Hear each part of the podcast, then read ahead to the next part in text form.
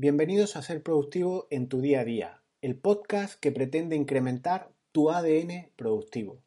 En el episodio de hoy, de 26 de enero de 2018, te cuento cómo la frecuencia importa, sin duda. Intranet o membresía. Comenzamos.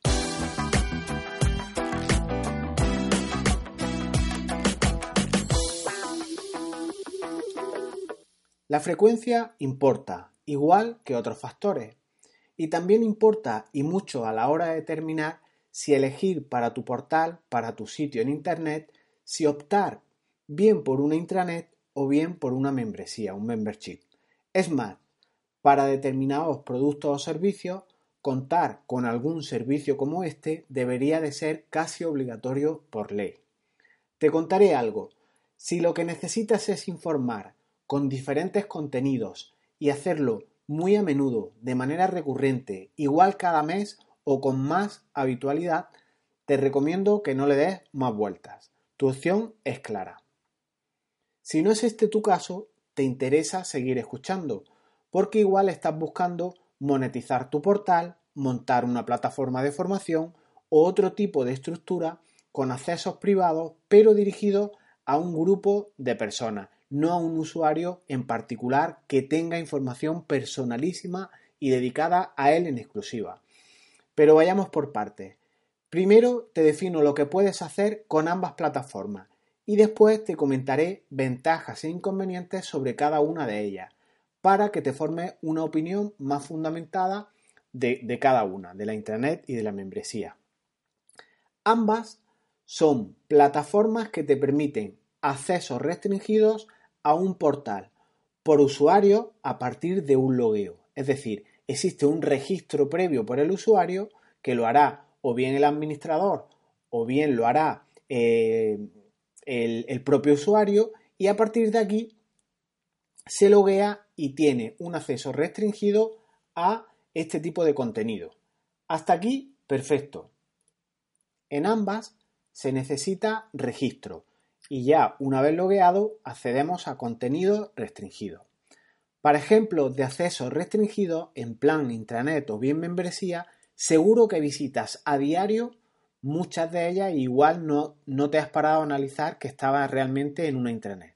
Por ejemplo, para consultar cada mañana tu abultado saldo bancario, para sacar una vida laboral de la tesorería, para hacer tu declaración de la renta y consultar tus datos fiscales, para consultar incluso la factura de tu recibo de móvil. En todas estas tienen su propia área de usuario o su propia intranet, como quieras llamarlo, y las usamos muy frecuentemente, muy frecuentemente. ¿Y ahora qué? Pues cabría hacerse las siguientes preguntas. ¿Cuál me conviene más a mí? ¿Puedo subir en ambas vídeos, PDFs, archivos, iframes, etcétera? ¿Cuál se gestiona sola? ¿Puedo monetizar ambas? ¿Cuál da más juego para crecer y gestionarse en modo piloto automático? ¿Puedo tener una intranet o una membresía privada sin que nadie la conozca y yo gestionarla al margen de publicidad, de internet y de que nadie conozca este, este tema en plan secreto o en plan eh, muy restringida para un determinado grupo de, usuarios, incluso familia o clientes de un despacho, etc. Pues paso a contestarte todas estas cuestiones y algunas más a través de un formato que, que, he llamado ventajas e inconvenientes. Analizamos ventajas e inconvenientes de la intranet, ventajas e inconvenientes de la membresía. No obstante, en apoyo de todo lo anterior, os dejo en las notas de este podcast eh, el episodio, eh, recuerda, eh, jesusbetmar.es barra 67, jesusbetmar.es barra 67 y tendrás acceso en las notas de este programa a un ciclo monográfico que he preparado sobre las intranet, con vídeos, con ejemplos prácticos, con casuística aplicada a determinados sectores e incluso a partir del vídeo 5 los vídeos están restringidos con contenido en una membresía gratuita, que yo la he llamado membresía gratuita de ser productivo en tu día a día. Con lo cual, entre el ciclo de la intranet que puedes acceder y que vas viendo, y si te registras en mi membresía, pues vas a hacerte una idea clara de lo que es cada una de las cosas. Una en formato vídeo y otra al loguearte, al registrarte, para que veas la automatización de este sistema. Así que, aclarado esto, recuerda episodio 6 y 7, continuamos. ¿Qué ventajas y qué inconvenientes tiene la intranet? Pues empecemos con las ventajas. La primera y la más fuerte y la que más me gusta a mí es que puedes compartir contenido en páginas para cada usuario. En el, os emplazo a que veáis el vídeo también de, en relación con los archivos de la intranet. Puedes crear contenidos concretos solo para una persona. Solo él podrá acceder previo logueo con su contraseña y su usuario a esos contenidos. Así que son personalísimos. Pueden tener contenido sensible, como siempre digo, en plan factura, en plan escritura, en plan nómina, que no habrá ningún problema porque ningún usuario los visualizará. Puedes compartir contenido en página, además por grupo de usuarios o por roles incluso de WordPress. Todos tus usuarios, todos tus autores, todos tus administradores podrán ver ese tipo de contenido, bien páginas o bien archivos. Puedes igualmente compartir ficheros, páginas y subir estos ficheros a, estas páginas en plan masivo. Imagina, también en el, en, el ciclo muestro el ejemplo, en el, en el vídeo creo que es en el 7, cómo subir archivos en plan masivo. Y entonces con el simple arrastrar, en el ejemplo concreto vemos cómo subir 12 nóminas y un certificado de retenciones anual a uno de tus trabajadores de tu organización. Más ventajas. El alta de los usuarios puede gestionarse solo, a través de un registro de usuario o a través de las suscripciones a tu portal hecho eh, realizado con el CMS WordPress. Por lo tanto, la gestión aquí es automática, si bien puede ser manual.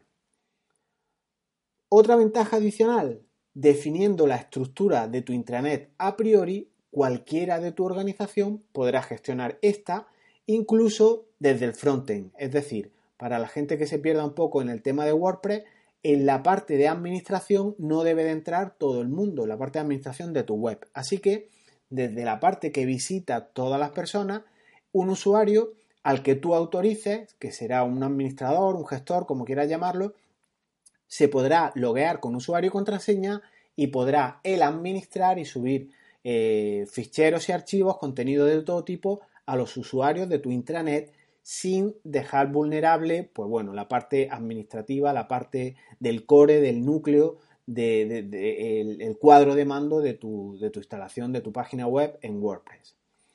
Y por último, como ventaja, si bien habrá más, puedes compartir todo tipo de material que puedas encontrar en cualquier web. O sea, no tienes limitación ninguna. Así que piensa en documentos PDF, en vídeos, en ficheros zip, en ofimática, en encuestas, en animaciones, en álbum de fotos, en embeber contenidos de otros sitios, como pueden ser iframe de todo tipo, shortcode, que es algo más técnico, lo que quieras, cualquier tipo de material lo puedes insertar en tu intranet a disposición de tus usuarios. ¿Inconvenientes? Pues como todo, también tiene inconvenientes una intranet. Si no quieres abrir tu portal al registro de usuarios, eh, los usuarios los tendrás que dar de alta a mano, con lo que la gestión puede ser algo más lenta, si bien para mí me resulta más segura y, también la tienen más controlada, qué usuarios van a tener acceso y cuáles no. En el ejemplo también que está en vídeo, eh, pongo el ejemplo de que las nóminas de los trabajadores serán o estarán visibles para aquellos trabajadores que tengan una permanencia en la empresa de más de un año, por, tener algún criterio eh, a modo de ejemplo. Pero bueno, vosotros determináis esta estructura y tendréis que ver pues, el coste de oportunidad que supone o abrirlo a todo el mundo, a todo, a, todo tipo de usuarios de tu organización, de tu sector, a proveedores, a clientes, a trabajadores, en fin, todo esto hay que determinarlo. De ahí la importancia del vídeo 8 en el que definimos claramente la estructura de manera tranquila, sentados con una matriz que os planteo, una hoja de cálculo, para ir rellenando una matriz muy interesante para gestionar bien tu intranet. Otro inconveniente, el segundo, el acceso a los contenidos restringidos, debes de hacerlo uno a uno, si no es por roles, es decir, debes de ir al contenido a compartir y crearle uno nuevo. Imagínate una persona, un trabajador que se incorpora a tu empresa y quiere ponerle un PDF presentándole las ventajas de los sistemas productivos que tienes en tu, en tu empresa. Pues tendrás que crear un contenido nuevo de tipo archivo o de tipo página e insertarle en el primer caso el PDF o en el segundo caso, en vez del PDF y ese archivo, el texto explicativo y el previo logueo con su clave y su contraseña visualizará de manera fácil todo esto. Por último, el último inconveniente de la intranet la monetización es más complicada. Si cobras, eh, tendrás que llevar pues un control manual de los pagos. Eh, yo no conozco a día de hoy para una intranet ningún plugin que automatice todo esto. Si lo conoces, pues sería genial que lo aportaras, que nos lo hicieras llegar a través de, del formulario de contacto y yo actualizaré rápido, veloz, obviamente, las notas del programa para mayor conocimiento de todo el mundo. Y cambiando un poco de tercio, nos vamos a la membresía. ¿Qué ventajas y qué inconvenientes tiene la membresía versus la intranet? Ventaja, os cito tres. Obviamente en ambas, en, la membresía y la intranet, los contenidos que pone a disposición del usuario pueden ser los mismos, de todo tipo. Ventaja, la número uno, el alta es automática por parte de los usuarios. Si has entrado a ver los vídeos del ciclo de la intranet, a partir del vídeo 5 te has debido de loguear. Por lo, tanto, has visto que tú has puesto tu usuario, has puesto tu contraseña y ya te logueas de manera automática y si luego entras días posteriores, pues debes de loguearte si no se ha quedado tu sesión guardada y, así se gestiona, por tanto, de manera automática. Yo no tengo interacción para nada, yo puedo estar en el gimnasio, nadando, haciendo deporte, cualquier cosa y el usuario se loguea, él entra y se gestiona todo de manera automática. Ya sea bien una membresía en la que cobres por el alta, el usuario daría su tarjeta o haría la transferencia, distintas pasarelas de pago, o bien la gratuita, como es el caso de la mía, en que entra todo el mundo y se gestiona solo, en piloto automático. Segunda de las ventajas, la monetización al hilo de la primera ventaja es mucho más sencilla, es mucho más escalable y si lo tienes todo automatizado, pues bueno, tendrás horas de tu trabajo en el que estarás creando contenido, pero si tu sistema funciona bien, pues monetizarás sin tener que estar dejándote los ojos pegados en la pantalla o, dependiendo de un WhatsApp o dependiendo de plataformas eh, de tiempo real. Así que el sistema será automático. Y por último, Puedes compartir, como he dicho, todo tipo de material que puedas encontrar en una web. Todo tipo de material. No tiene restricciones el tipo de contenido que podemos poner a disposición de los usuarios de tu membresía. E inconvenientes, pues también tiene, he sacado tres también por no aburriros mucho con, las desventajas, y son los siguientes.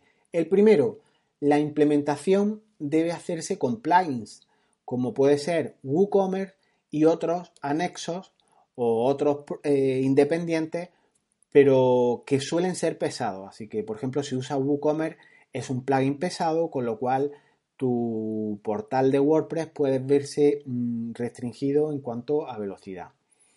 Segunda desventaja, pues el tema monetario, como siempre, los plugins son de pago, hay que pagarlos y yo además mm, apuntaría una cosa, si tienes un negocio estás poniendo a disposición de estas herramientas, de estos plugins, de estas extensiones, como quieras llamarlo, es mejor pagar para poder usar el soporte tranquilamente. Descolgar el teléfono, abrir un ticket de soporte, si hay alguna incidencia, que tengas a gente que te soporte toda esta estructura y, y tengas una garantía. No es normal que tengas, por ejemplo, nóminas, escrituras, PDF escaneados y a disposición de tu usuario y tengas agujeros de seguridad porque el plugin lo has descargado de cualquier sitio y qué sabes si está actualizado, si es seguro, en fin, todo esto a vuestro criterio, pero si está vuestro prestigio, los datos de terceros eh, puestos en tela de juicio ahí, yo pagaría por los plugins sin duda.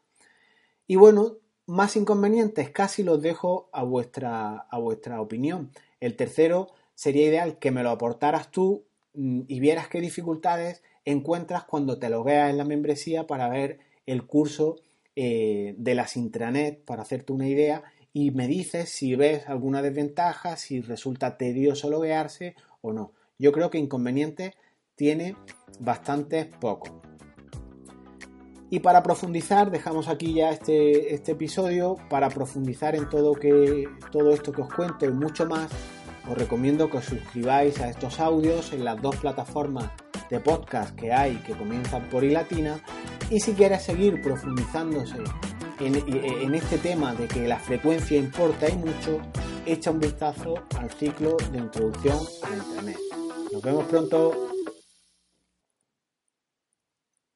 Si vendes productos, servicios de precio alto, el que, a los que tus usuarios podrán consultar, eh, hay documentaciones de todo tipo, como pueden ser facturas, datos personales, nóminas, etcétera, debe estar incorporado a tu web sí o sí un servicio de intranet. Por eso comentaba que debería de ser casi obligatorio por ley. Además, si tienes eh, conocimiento de más ventaja o algunos inconvenientes o conoces nombres de plugins para implementar intranet o membresía, espero vuestras aportaciones a través del formulario de contacto que tenéis en jesusbetmar.es barra contactar y actualizaré todo lo que me aportéis en la entrada de manera desinteresada como siempre. Muy bien, lo dejamos aquí. Muchas gracias. Hasta luego.